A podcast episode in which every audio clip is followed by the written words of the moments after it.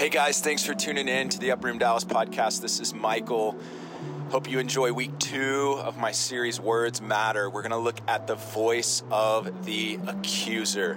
The devil has one language, it is a language of lies, deceptions that are aimed at you in an accusatory fashion. Words matter, what you listen to matters. My prayer is that if you're under the accusation of the devil, that this sermon will bring truth and freedom to your heart, freedom to your view of God, freedom to your view of yourself, and freedom to your view of your loved ones and those around you. Let's get set free from his accusation. He's defeated, and Jesus is Lord. Love you. Thanks for tuning in. I was reading the scripture this morning out of Romans chapter 5, and uh, and it says that we've been justified by his blood. And, and justified means you, you justified. It's just as, just if, if, if I'd hadn't sinned, just as if you're justified before the Father. There's no accusation that can stand before you.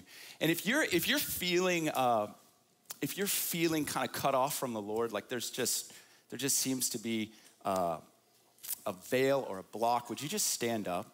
Like if you're just like struggling today, you're like, man, I just, I barely got here. I've been struggling. I fought through that. There's just a couple of people I wanted to pray for really quickly. Thank you guys for standing up. Um, I just want to pray. Yeah, if someone's standing up next to you, would you just lay your hands, put your hand on them? Thank you for standing. This is what we do. We, we, we started out as a prayer meeting. We were in a living room, and the living room just gets fuller and fuller and bigger and bigger, but we're still in a living room. Amen? So, Jesus, we just declare that your blood is sufficient for every need in this room, that your blood speaks a better word. Whatever they're thinking, whatever they're going through, we just place their mind on things above. And Lord, we focus on you. We take our eyes off ourselves. We take our eyes off what we're going through, what's being done to us, what we don't have, what we can't see. We just say goodbye to fear and declare that your blood has justified us, that we are now children of the utmost high God and we are in right standing not because of anything that we've done, but because of what you've done for us. And so we just declare who the Son set free is free indeed, and that you're free this morning, that there's, there's ample provision at the name of Jesus. So just put his name upon your lips. Just say, Jesus. We just declare the name of Jesus is the name above every other name, every relationship, circumstance, any shadow in your life that's being cast by a mountain. We just say that Jesus is bigger, better, stronger, and he is more than able today. We just say he is more than able today. We've been worshiping him. His presence is here. We rejoice, Lord, in what you're doing in these hearts. We love you. We praise you. We celebrate you. If your hands on someone, we just pray for them where they can hear your voice and just minister to them. I'm amazed at uh, how many people's lives have been transformed by people praying for them in the service. Uh, people that just stand up and they get prayed for like this, and how the Lord uses the body uh, these are powerful times and moments. So, Jesus, we just love you. We trust you. You are good, good, good. Thank you, Father. Just another 30 seconds or so. We love you, Lord.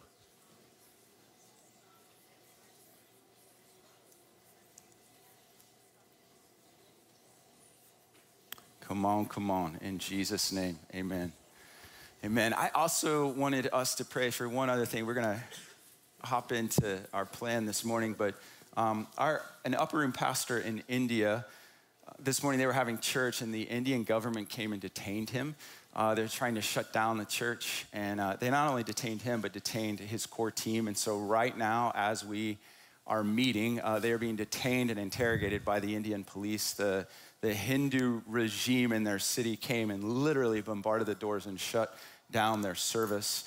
Uh, there was a mob and they ushered in the, the, the, police, and the police have actually detained our pastor there. And he's a, he's a young pastor, he's fiery, um, and he planted this church in a, a, a city that's never had a Christian church.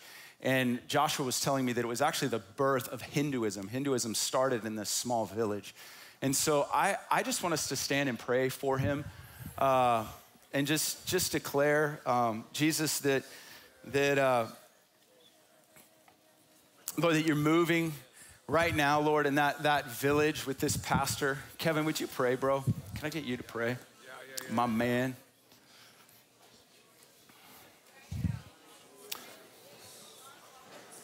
We love you, Lord. We just thank you for what you're doing, Lord, in that city. Thank you, Jesus. Yeah, Father, we thank you. We thank you for our brothers and sisters in India, Lord. We thank you for the grace that even right now you're pouring out upon them. We declare in faith and confidence that this is not for destruction, but for the glory of God. This yeah, is Lord. for the glory of God. And so we declare that though they're being detained in this moment, that they too will have an you, experience Lord. like Paul, who in the prison cells began to worship, and the doors were open wow. and the gospel advanced. And so we declare salvation to spring up from the ground. And we bless our brothers and sisters. Lord, we thank you for strengthening your church, for strengthening your bride. We thank you, Father that in proportion to the Thank pressing, you, you, are releasing your spirit. That you are releasing your spirit even now. We bless our brothers and sisters. We stand in the gap and we say to the powers of hell, no, yeah, no, you. no, no, no. Salvation will spring up even now.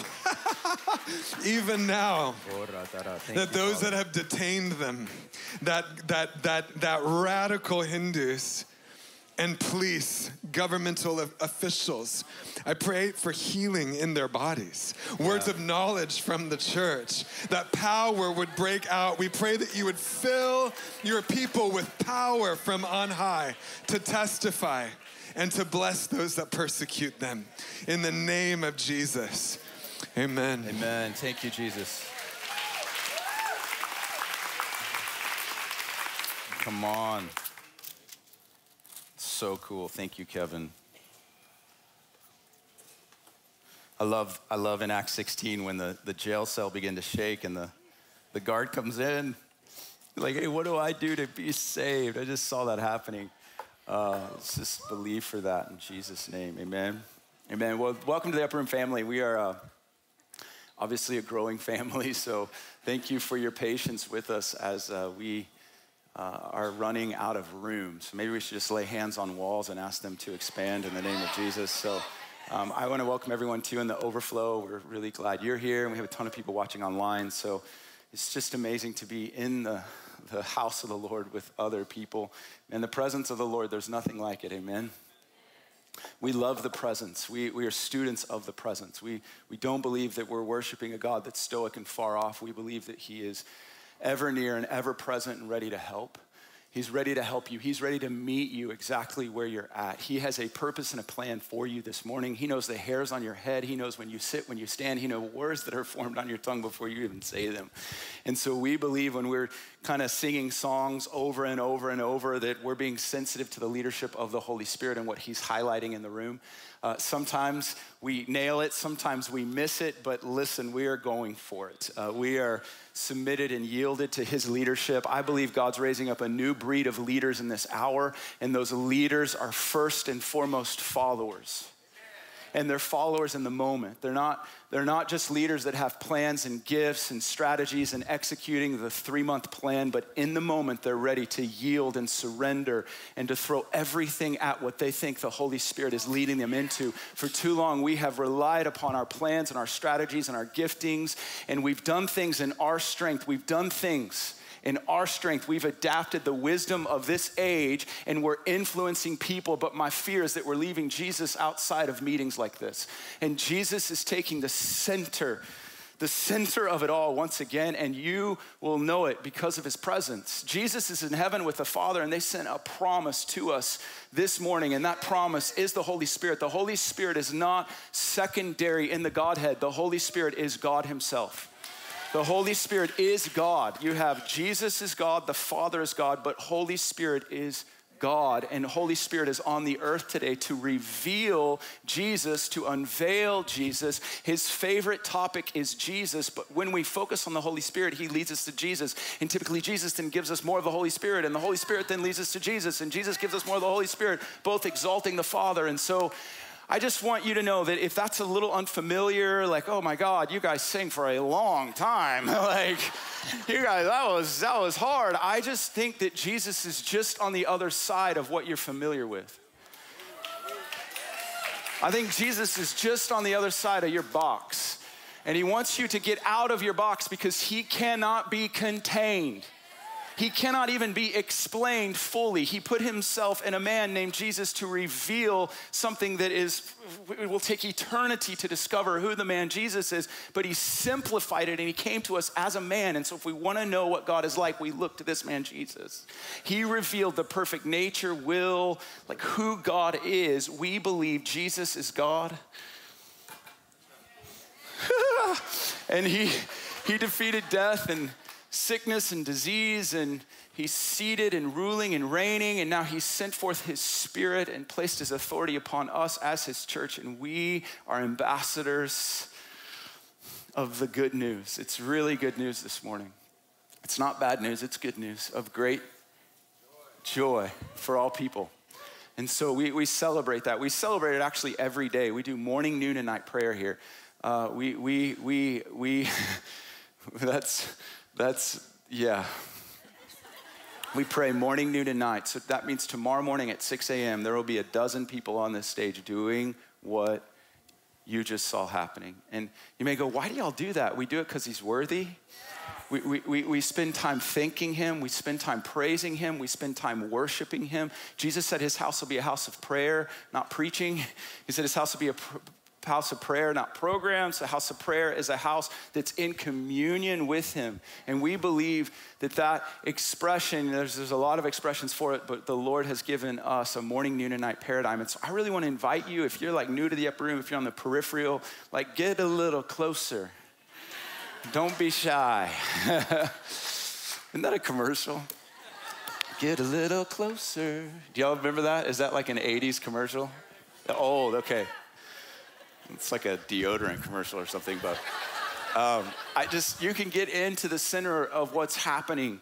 That this rhythm of life, of coming in and going out, of coming in, thanking Him, praising Him, worshiping Him, receiving from Him, and then going out and giving what you've received.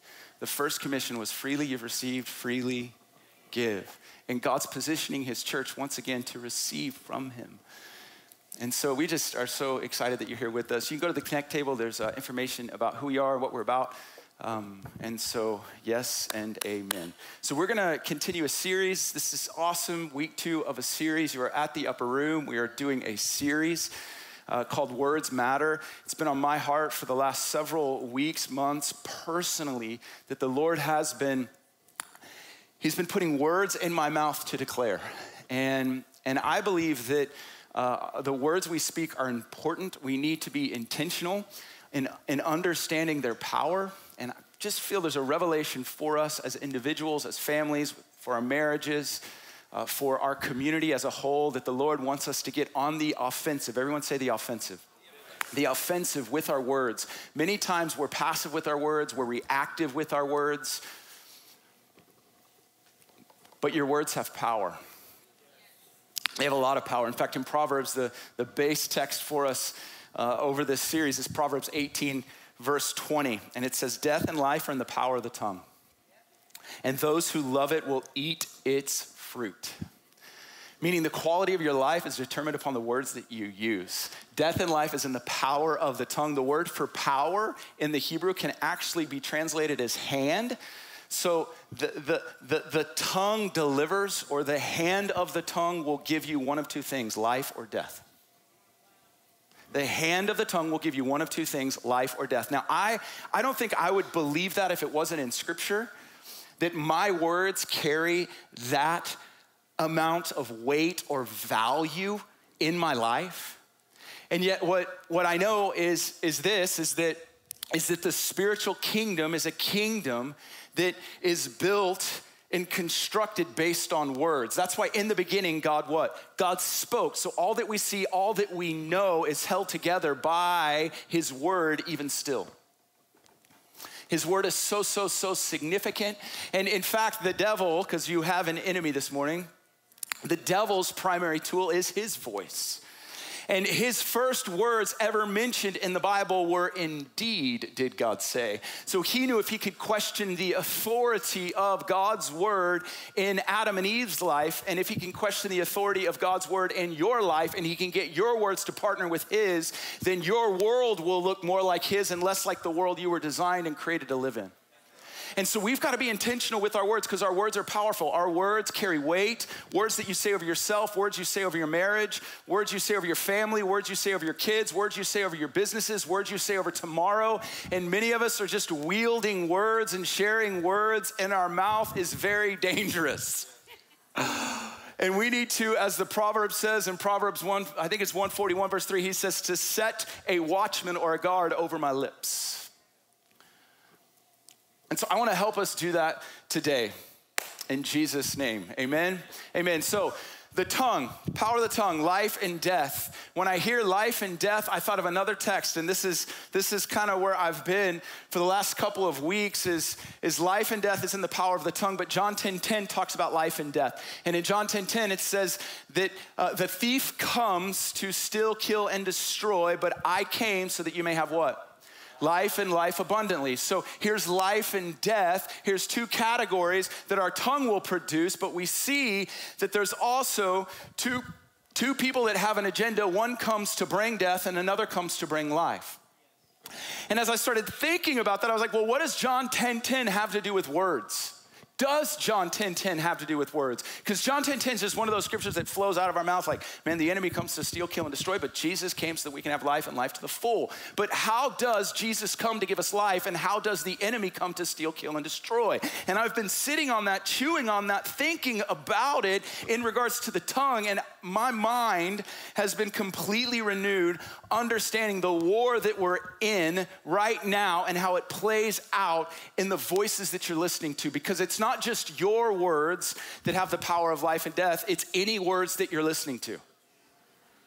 It's any words that you're listening to. And we are in the age of words. There are more words being spoken today on your phone, on the television, driving around, and it is contending for your attention. It's contending for you to focus and believe and submit and come underneath whatever those words are. And I want to help you get above certain things that you're living on top of.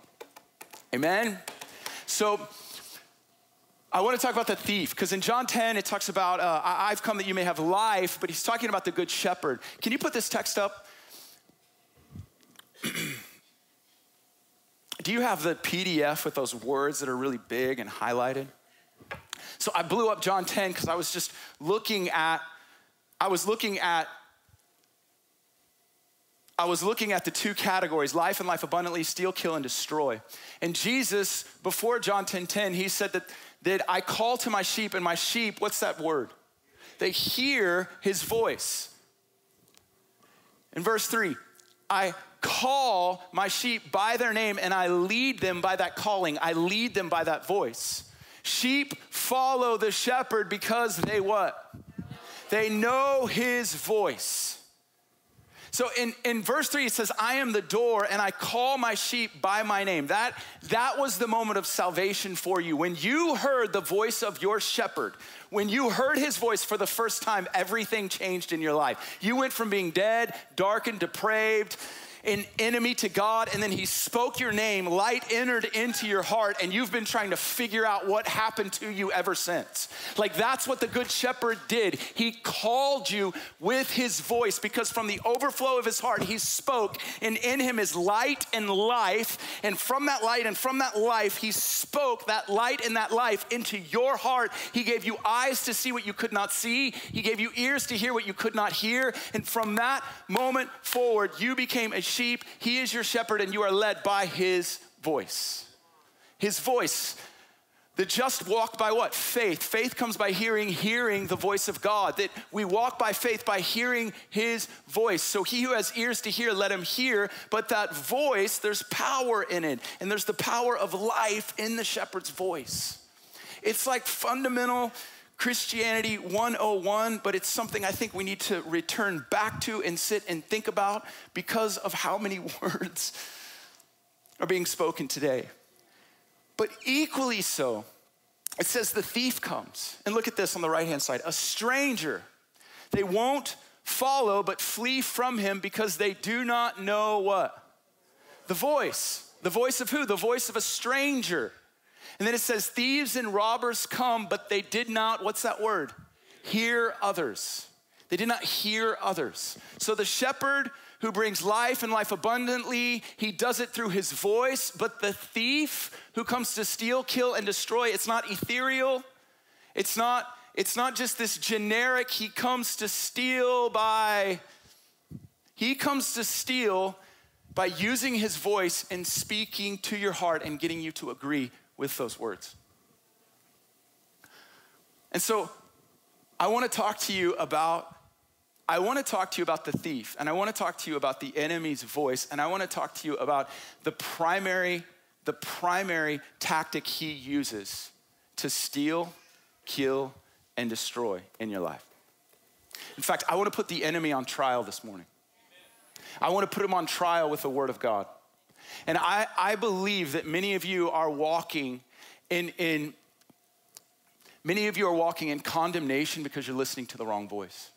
And, and actually, his voice, the thief's voice, it's been so familiar to it that it's actually ingrained into your soul. And I believe the word of God is going to divide soul and spirit, and you're going to get liberated from some voices that some of you have had internally inside of you for years. And so I want to put I want to put the enemy on notice. And I want to declare that you have been liberated from the voice of the accuser. Revelation chapter 12, verse 10, it talks about this thief and his primary tactic. In Revelation chapter 12, verse 10, it says, um, it says that the power, it says power and salvation comes from Christ, but it says that the accuser, here we go. Uh, heard a loud voice in heaven. Now the salvation, power, and the kingdom of our God and the authority of his Christ have come down for the accuser of the brethren. That's the thief the accuser of the brethren. So his primary way of speaking to us is through accusation. So the accuser of the brethren has been thrown down. He who accuses them before our God day and night. There's something really important about this. Again, the enemy comes to steal, kill, and destroy. He destroys by his voice, and the voice of accusation is the voice that he primary, primarily uses. And I just want you to see that it ha- it's happening day and night, that the enemy is constantly speaking, and he's speaking in the form of accusation, and those accusations are towards the Lord and they're towards you.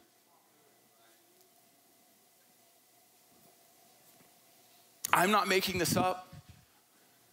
I don't know if, if, if you even believe that you have an enemy or that there is an adversary to your life, one that comes to steal, kill, and destroy, but his primary tactic in opposing you is to bring accusation towards you, an accusation towards others. It is continual, it is perpetual, it is even happening in this room right now. Some of you walked into this room and it's been so hard for you to focus because of all the thoughts just flying through. And I want to propose to you that not all of your thoughts are your thoughts. I want to propose to you that not all of your thoughts are your thoughts. Some of you are wrestling with thoughts that aren't even your thoughts. And the reason our words are powerful is I believe words are more powerful than thoughts, and words can actually supersede thoughts. And listen to me the only way you're gonna heal wrong thinking or wrong thoughts is by better thoughts. Thoughts heal thoughts, and words produce thoughts. So your words coming out of your mouth are coming forth from your heart. And so if you pay attention, to truth and the right words, you can actually transform your heart and get above wrong thinking by putting the right words upon your mouth.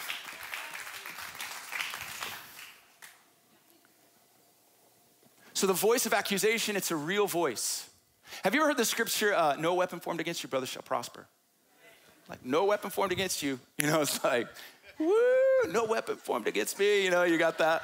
Or the, like it's just something we quote, it's something we put on a coffee mug, or we just say, hey, brother, you're going through warfare, but no weapon formed against you shall prosper. You know, it's just, it's such a good scripture. It's amazing. I love it. It's true. No weapon formed against you will prosper. It's a reality. But no, few of us know what weapon Isaiah 54 is talking about. Isaiah 54 is a specific weapon. In Isaiah 54, it says, No weapon formed. So it is a weapon formed specifically for you. It's a formed and forged weapon. It's a specific type of weapon for you to come against you. And in Isaiah 54, verse 17, it says this No weapon that is formed against you will prosper, and every tongue that what? And every tongue that what? And every tongue that accuses you in judgment, you will condemn. Meaning, the weapon that's formed against you is the accusation of your enemy. And the Bible says that that weapon that's been formed against you, it shall not prosper. It shall not advance. It shall not fulfill what it was sent out to do to deceive you, to rob you.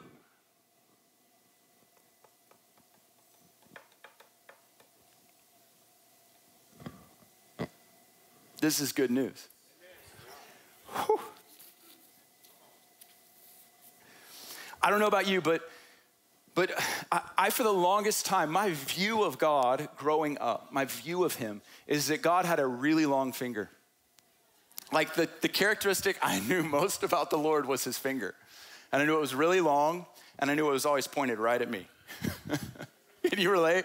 Like I just, I grew up that way. I grew up so aware, so aware of what wasn't right in my life.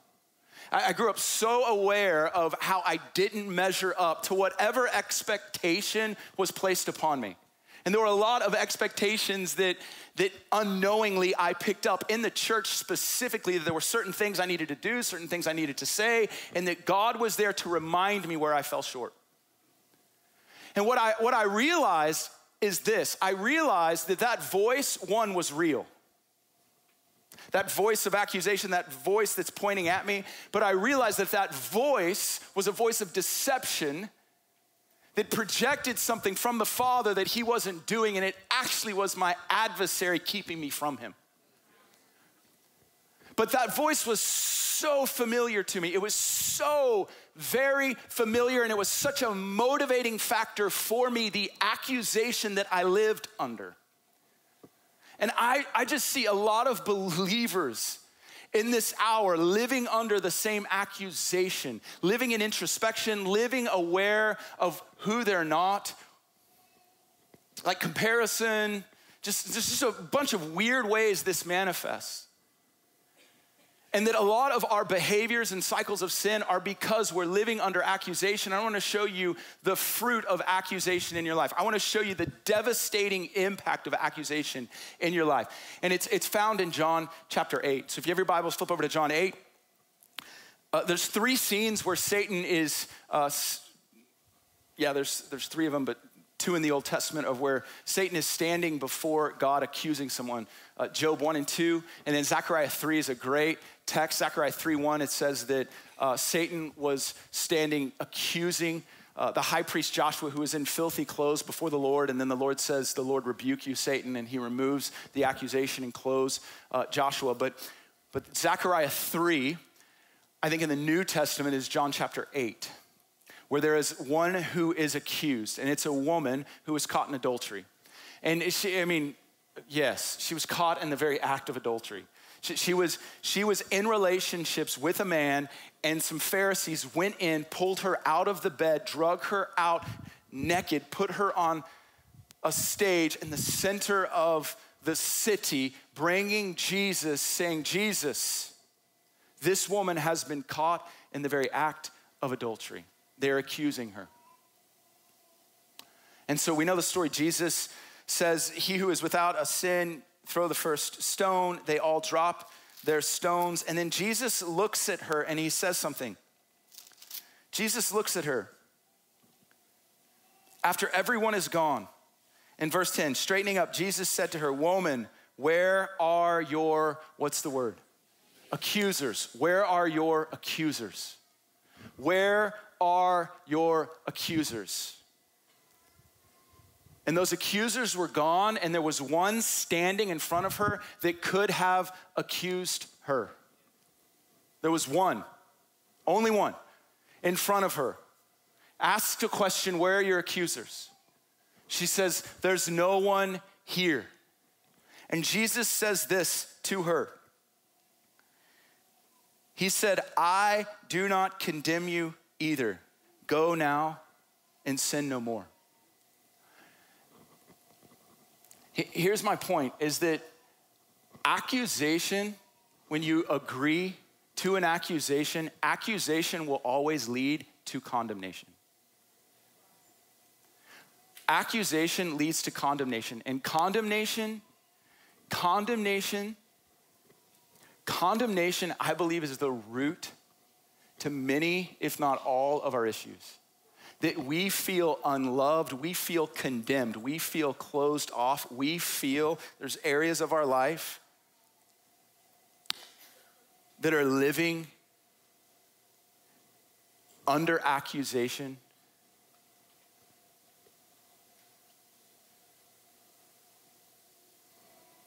And they're condemned. I, I, don't know what you think of Joseph Prince. I really like Joseph Prince. Uh, Joseph Prince um, made this comment one time. He said that he believes uh, condemnation is the root, the root issue with sin. That, that condemnation is the root issue. He has this graphic um, that he put up that I saw a couple of weeks ago. And, and the graphic, the graphic shows you the, the, the fruit, the fruit of, of issues, the fruit of uh, sickness, disease, the fruit of broken marriages, the fruit of stress and even fear. And he says that condemnation's at the bottom of it. And and the good news about, about this is that, is, that, is that the Bible actually says that there is now no, uh, there is therefore now no condemnation for those that are in Christ Jesus. The condemnation has been uh, dealt with. But, but accusation, living under accusation, and whether it's right accusation or wrong accusation, because the Pharisees in John 8, they were actually, they were actually right. She, she actually was in sin and the accusations were correct, but when she stood in front of the one that could condemn her, that could accuse her, he came to save and set free. And he came to set free from accusation and condemnation.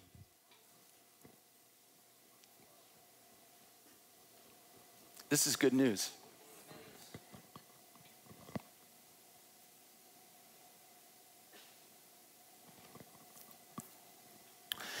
We're talking about words, and so the words that the enemy uses to accuse us that we believe with ending in condemnation, I believe words are the antidote to free our hearts from condemnation. That where there's been accusation, words actually can heal and set free and bring justification, vindication, reconciliation back to the Father so that we can be confident to stand before Him. Because listen, if you're living condemned, in 1 John chapter 3, it talks about those who have condemnation in their heart. Can you put this scripture up really quickly? John chapter 3, verse, uh, 1 John chapter 3, verse 18. This is, this, is, this is what happens when condemnation is our heart. It says, let us love one another, not just with it. it I start here because it says little children. So little children, let us not love with uh, tongue, but in word and deed. And then verse 19. It says, we will know by this that we are of the truth and will sure our hearts before him verse 20 in whatever in whatever and that could also mean uh, whenever our hearts condemn us for god is greater than our hearts and know all things beloved if our heart does not condemn us we have confidence before god so beloved if our heart does not condemn us we have confidence before god so condemnation when you're living under condemnation, which is the fruit of accusation, when that exists in your heart, you do not have confidence to boldly come before the throne. Because it's a throne and he's a judge. And if you're living in condemnation, that means you deserve some form of punishment. And the root of that will cause just nasty, nasty things. If you are not aware that you've been justified before the Father based on the work of Christ and you live with condemnation in your heart, and it can be an area, it can be condemnation that you're unlovable, it can be condemnation that says your, your marriage is always gonna stink that you're a terrible husband. It can be that you're a terrible parent. It can be that, that, that you're just a failure because you, have tried once and, and, and, and business didn't work. You had to file for bankruptcy, and now there's just this shadow over you because you failed in that one season, and the enemy is constantly just harassing you based on where you've been and based on what you've done, and you're You're believing that you're saved and you're believing that Jesus loves you, but you fully haven't dealt with that accusation. And so it paralyzes your life. Literally, it paralyzes your heart and your life from being confident and living in the victory that Jesus Christ purchased for you. This is the power of righteousness. Righteousness isn't just a theological concept. Righteousness is you seeing yourself in right standing with God no matter what you've done, where you've been, what's been done to you. You're in right standing because of the work of Jesus Christ. And when you come into that place, you discover a grace. This is grace. You discover a supernatural empowerment because of that justification that removes the accusation, that removes the condemnation, and you find freedom. Freedom from the opinion of, of others, freedom from your past, freedom from, from, from stress and fear and anxiety and those types of things. Listen, I believe that if there's stress in your life, it's rooted in fear, and I believe that fear is from the, the spirit which is evil. Like the the demonic spirit brings forth fear. Fear is a spirit. For God did not give you a spirit of fear. But I believe that spirit ultimately is rooted in condemnation. It's ultimately rooted in a place that's cut off, and you've agreed with a lie, and that lie is producing just an area that's covered, it's overshadowed. But Jesus, Jesus, right after he looked at the woman and he said, You are not condemned right after he says that, the next verse is, I am the light of the world. I am the light of the world. Meaning his light removes condemnation. His light removes those accusations and the, the case that's set up against you. And listen, some of you, some of you are actually, some of you are actually like meeting requirements this is so important. Some of you are meeting requirements and actually living to a standard that you thought you could attain, and you're actually secure in what you're doing and how you're performing in the success that you've been given, but it's still a zero. we boast in Him and Him alone because we're only justified by Him and Him alone. Colossians 1:22 this is a silver bullet. This is the silver bullet for accusation. If, if you just need one. Here's why I'm talking about accusation, condemnation in, in regards to words. In regards to words.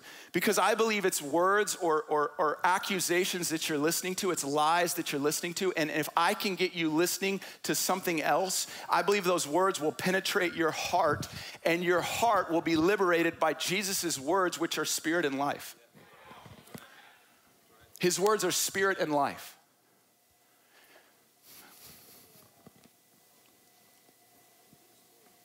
So look at this. This is Colossians 1. It's a beautiful text. It says, and this is about Jesus. Jesus has now reconciled. So he's brought you back.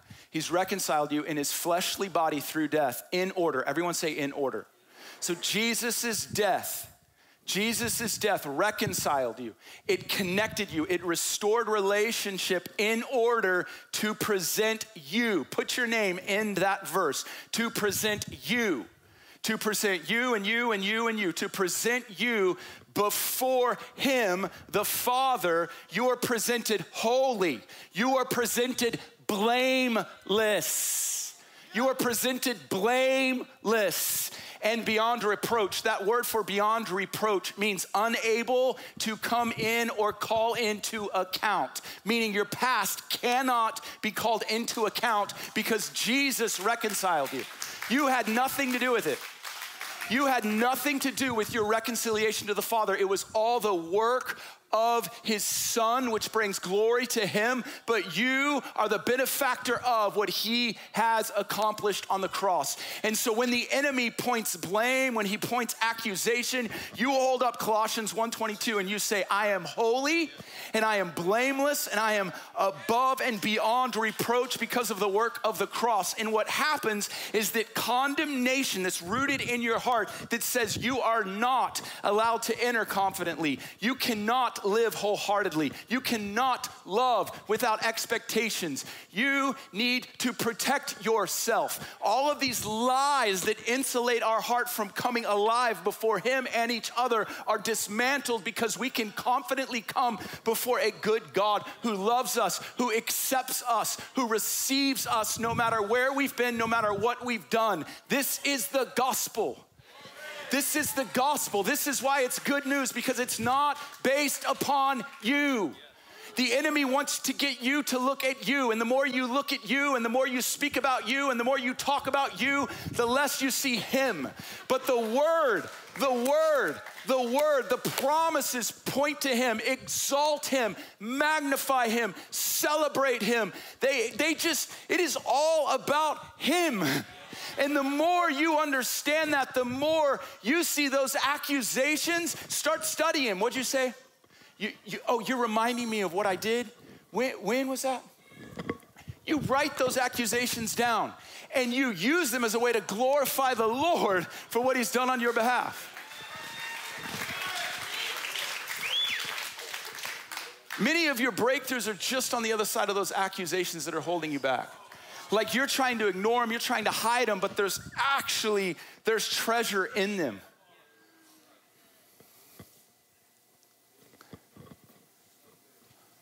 Your past doesn't define you. It doesn't define you.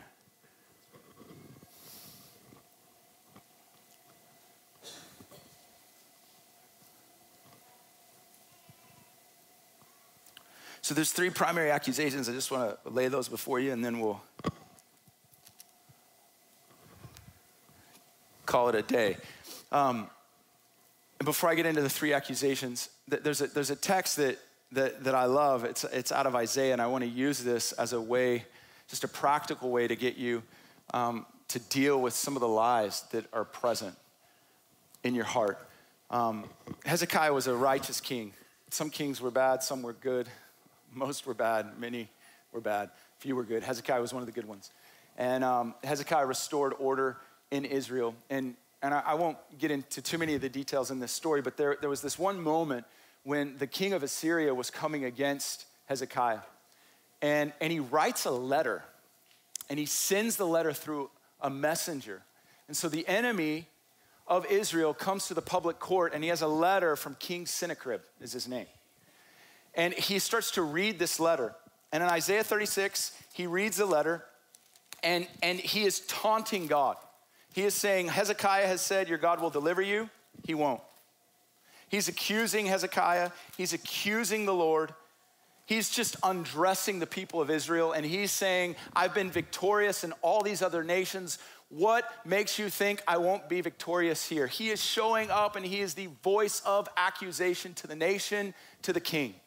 And I love what Hezekiah does. And I think what Hezekiah does, I want to encourage you to do over the next couple of days. Hezekiah, in Isaiah 37, verse 14, Hezekiah, he took the letter from his enemy. He took the letter from the hand of the messenger, he read it, and then he took the letter and he went up to the house of the Lord and he spread out the letter before the Lord he took the accusations against him and he said, Lord, I'm not, I'm not denying these words, I'm not ignoring this reality, I'm, but I'm gonna bring it into your presence. And so he lays the words before the Lord, and then he starts to, to say, Oh Lord, I praise you. It's you and you alone. Incline your ear. Oh Lord, hear, open your eyes, and see and listen to all the words of my enemy. And as soon as he's done praying, verse 21 hit me.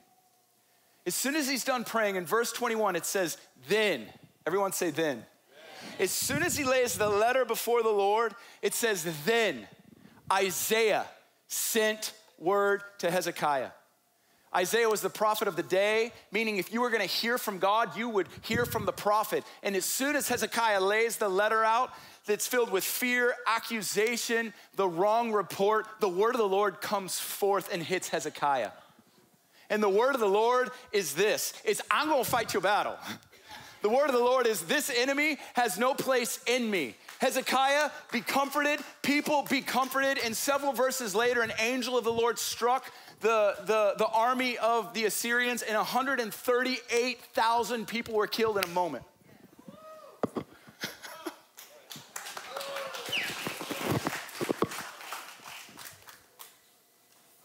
So, what's my point? My point is, I think some of you need to pay attention to the accusations that you're hearing. And I, I would even encourage you to write them out to take them out of your head, to take them out of your heart, and put them on a piece of paper and lay them before the Lord and let truth trump that worn out record. Oh, some of you, it's just so embedded into your heart, and I want to tell you that it's not your voice. And you can be liberated from it.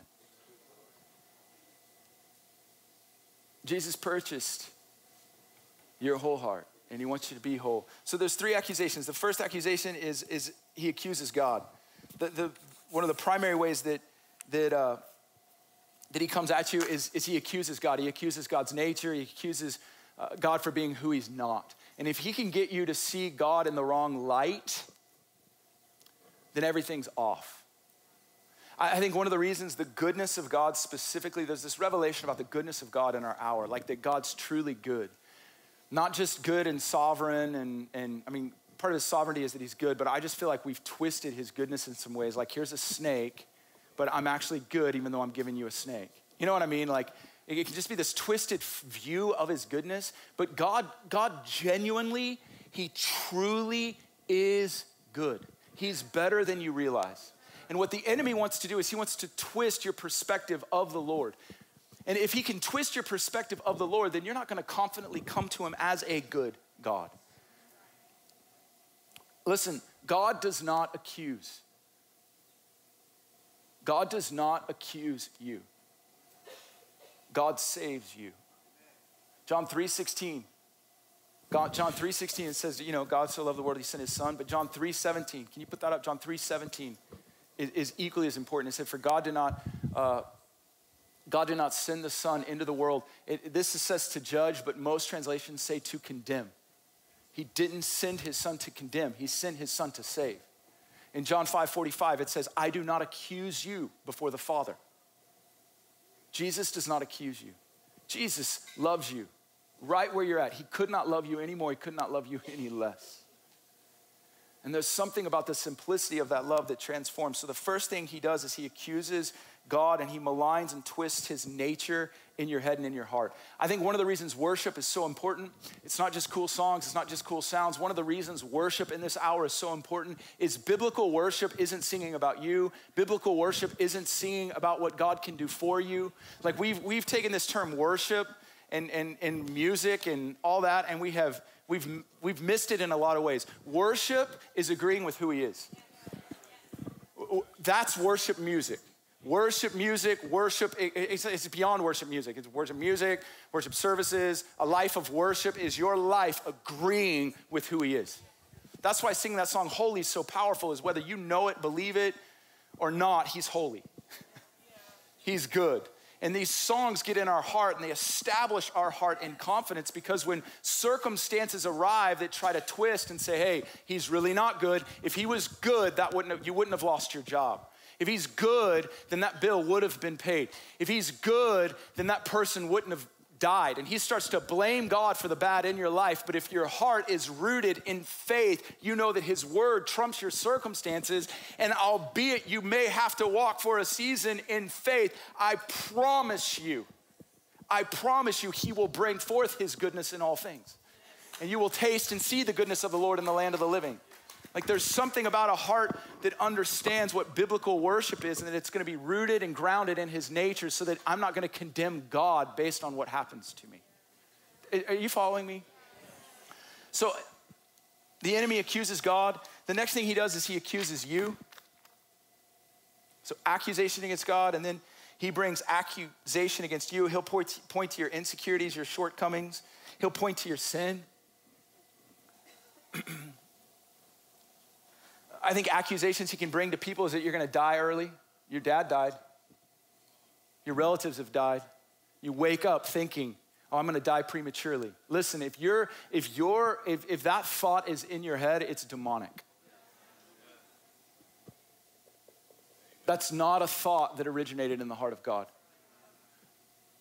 As your days are, so shall your strength be. You will accomplish every purpose that God has for you in your generation. Like, just lay hold of some of the promises of life and life abundantly. I believe that actually means life and life abundantly. I don't know why I have to say that. But accusations can come against us, accusations exist. Um, my wife had a, do you want to share? do you want me to share for you? Just, it was really good that, that story. We've just been kind of on thinking through ways that we're agreeing with accusations, and she has a really good one. um, yeah, I'm, I'm learning. So um, I've told you before that an area I've struggled in a lot is being a mom. And um, I uh, realized that a phrase that goes through my head a lot uh, that I say to myself is, I'm sorry if you don't like this, but I suck. I suck at this. I, I suck at this. I'm not good at why this. Do you, why do you say that? Um, because I get really frustrated and annoyed and irritated with my children. And the no one can relate. The uh. And I think to myself, if I were good at this, they would be such and such. Because of the fruit of your parenting, you're looking at them right. and you're annoyed with them, and you're thinking, if I was better, they uh-huh. wouldn't be annoying me. Yeah. And so this cycle plays out. Yeah. Just about oh, every day and, and even it, actually, it happens for me not necessarily when I judge my external actions, but when I judge what's going on inside of my heart. So I'm really irritated, I'm annoyed, I'm frustrated, and I'm sitting in that condemnation. So based on that, an accusation comes okay. that says you. I'm sorry. Stink as yeah, parent. sorry. I'm sorry. That you was stink. the phrase. Yeah. So, so you, stink. you stink. Yes. And so uh, you come under that, and you're like, "You're right. I do stink." I, yeah. I and mean, I, I 100% am convinced. I was convinced of that. So, um, a few weeks ago, after he had shared, we'd been talking a lot about this, about words, our words um, I was sitting with the Lord and I was like, man, I'm I, I stink at this. I stink at this. Oh, I stink at this. And uh, I, I, I was reminded, I don't know if any of you else remember when Peter Lewis was up here preaching, he, he was talking about being a parent and he said he heard the Lord say, Peter, I'm gentle and I'm humble in heart. And um, I'm like, great, Lord, I know you are. I know you are. I am not. And then I, but I heard him say, I'm gentle and I'm humble in heart. I'm gentle. And he said, I want you to say, I'm gentle and I'm humble in heart. And I, I honestly, in the moment, I couldn't even get the words out of my mouth. I was like, you are gentle and you're humble in heart. And so then he said, okay. I said, well, I'll give you we. I'll say we because he's living inside of me. And so I thought I could do that. And so for a while, I started saying, We are gentle and we are humble in heart. We are gentle and we are humble in heart. And then eventually, my confidence grew in the word and who he is inside of me. And I started saying, and I said it one day, it was a particularly hard several days. And so I started saying, I am gentle and humble in heart, just under my breath all day. It was like I was deciding that my words were going to shape because the I stink wasn't working for me. The what was it? it? I stink wasn't uh. working. Uh. Like it was not bearing good fruit at all. And so I started saying, I'm gentle and I'm humble in heart. And I said it under my breath, I don't know, hundreds of times that day, um, getting in the car, doing all the things, and especially when they would act out and I wanted to react in my normal way. I'm gentle gentle. And then Michael got home and I said, You never really what happened. And he said, Well, I can see it. I, I, it's obvious that something is different about you. And I said, I know. It's real. It's, I'm gentle and I'm humble in heart. Nailed so, it. anyway. It's awesome. So, if you're a parent, put your hand on your heart. I just want to declare that you're gentle and humble in heart. You might want to say that a couple more times. so he accuses God, he accuses us. That's a great analogy of how he accuses us and how we come under uh, the lies. And then the other thing is that he accuses, he accuses, he accuses others. Um, and, I, and I actually think this is a fruit. If, if the first two exist in your life, then, then one of the manifestations of that is that you can be critical of others. And, um, and so I, I think it's one of the primary ways the enemy sows discord in relationships and specifically in churches. You know, he doesn't want you to trust me as your leader. He doesn't want you to trust uh, upper room. He doesn't want you to trust the eldership. He wants to point out what's wrong. It's just one of the ways that he sows discord. And, and I feel like I feel like the Lord said this to, to encourage the upper room that we have the right to believe the best about others. We have the right to believe the best about others because he does.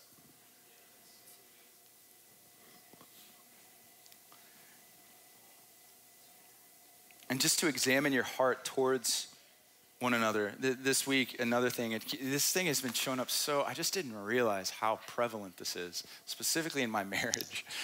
But, but one of the things the enemy does is he wants to accuse Larissa. And, and the way he accuses Larissa, it's like she just doesn't, she doesn't see what you're doing, or she doesn't value what you're doing. And then vice versa. So we have to like really communicate and share and we're growing and learning and just exposing all this. But um, one of the things, because of the little ones, we, we just don't sleep a ton. You know, like, I mean, we just don't sleep a ton. Truman was in our bed. I woke up with, anyways, I woke up with him on top of me this morning. But it's just, that's just normal. We just have a little one in our bed because he starts crying in the middle of the night. And, and I think something, something that I've, I've picked up is that when Larissa gets up, I feel like she's really loud. so, so here's what happened is I feel like she's really loud. And so I started thinking, she wants me to get up because she's up. And so, so I've had this thing in my heart about sleep. And so a lot of times I'll wake up frustrated because she's getting up. And she does get up most of the time, which is so amazing. But she wakes me up when she gets up. And so you see how self centered I am because I'm like, she's trying to wake me up just so that I know that she's up. And so, the other night, though, she wasn't feeling good in the middle of the night, and she got up because she had a headache or something, and, and water was on my side of the bed. And so I woke up, and Larissa's standing over me. and she's trying to find water, but it's really dark. And immediately when I woke up, I was mad. And I was like, You woke me up on purpose. and so I didn't tell her that. I didn't like manifest right then. Uh, I, it wasn't like immediate like manifest, but I like I like woke up and I was like, you know, and I went back to bed. But I started thinking about why was my first reaction to be angry at Lo? Because I learned that she was actually sick. Instead of like, honey, what's wrong? It's the middle of the night, you're standing by my bed. I'm like, ah! and and the reason why is because I had I had subtly been accusing her in my heart of not valuing my sleep. It's funny, I know, but but I like repented to her. I was like, honey, baby, I know you're loud when you get up and you don't mean to be. And I forgive you for that, but I know that you value my rest and sleep. But I just started thinking like how subtle that is, but how that plays itself out, that these little things are manifesting out of my heart because of alignment. And so I've just been declaring over my marriage that accusation will have no place that, that we're going to believe the best about one another, that we're going to bear with one another, we're going to walk in forgiveness. And I've been putting that on my lips because I really want it to get inside of my heart. Has this been helpful? Yes. Thank you, Jesus. So, one of the things we're doing for 21 days is just, just an exercise. 21 days of declarations. It's an assignment as your pastor to you. Uh, we did seven last week. Here's seven more for this week. So every day, I'm asking everyone at the upper room, if you're a member, to make these declarations over yourself, over the upper room. There's various areas of your life. All of these declarations are rooted in Scripture. These aren't just random things that we made up. These were uh, developed by the elders, staff, leaders, and I want to encourage you to use this as a sword and to wake up or to go to sleep declaring these things over you. I felt from the Lord, He said that your words your, your words are going to produce life for the seasons ahead. And I feel like we're declaring into our future, specifically as a community, for space, for staffing, for just the needs that we have. It's a form of prayer, it's declarative, it's going to bring unity. And I think we're going to see many, many things shift because there's the power of life in our words. Amen?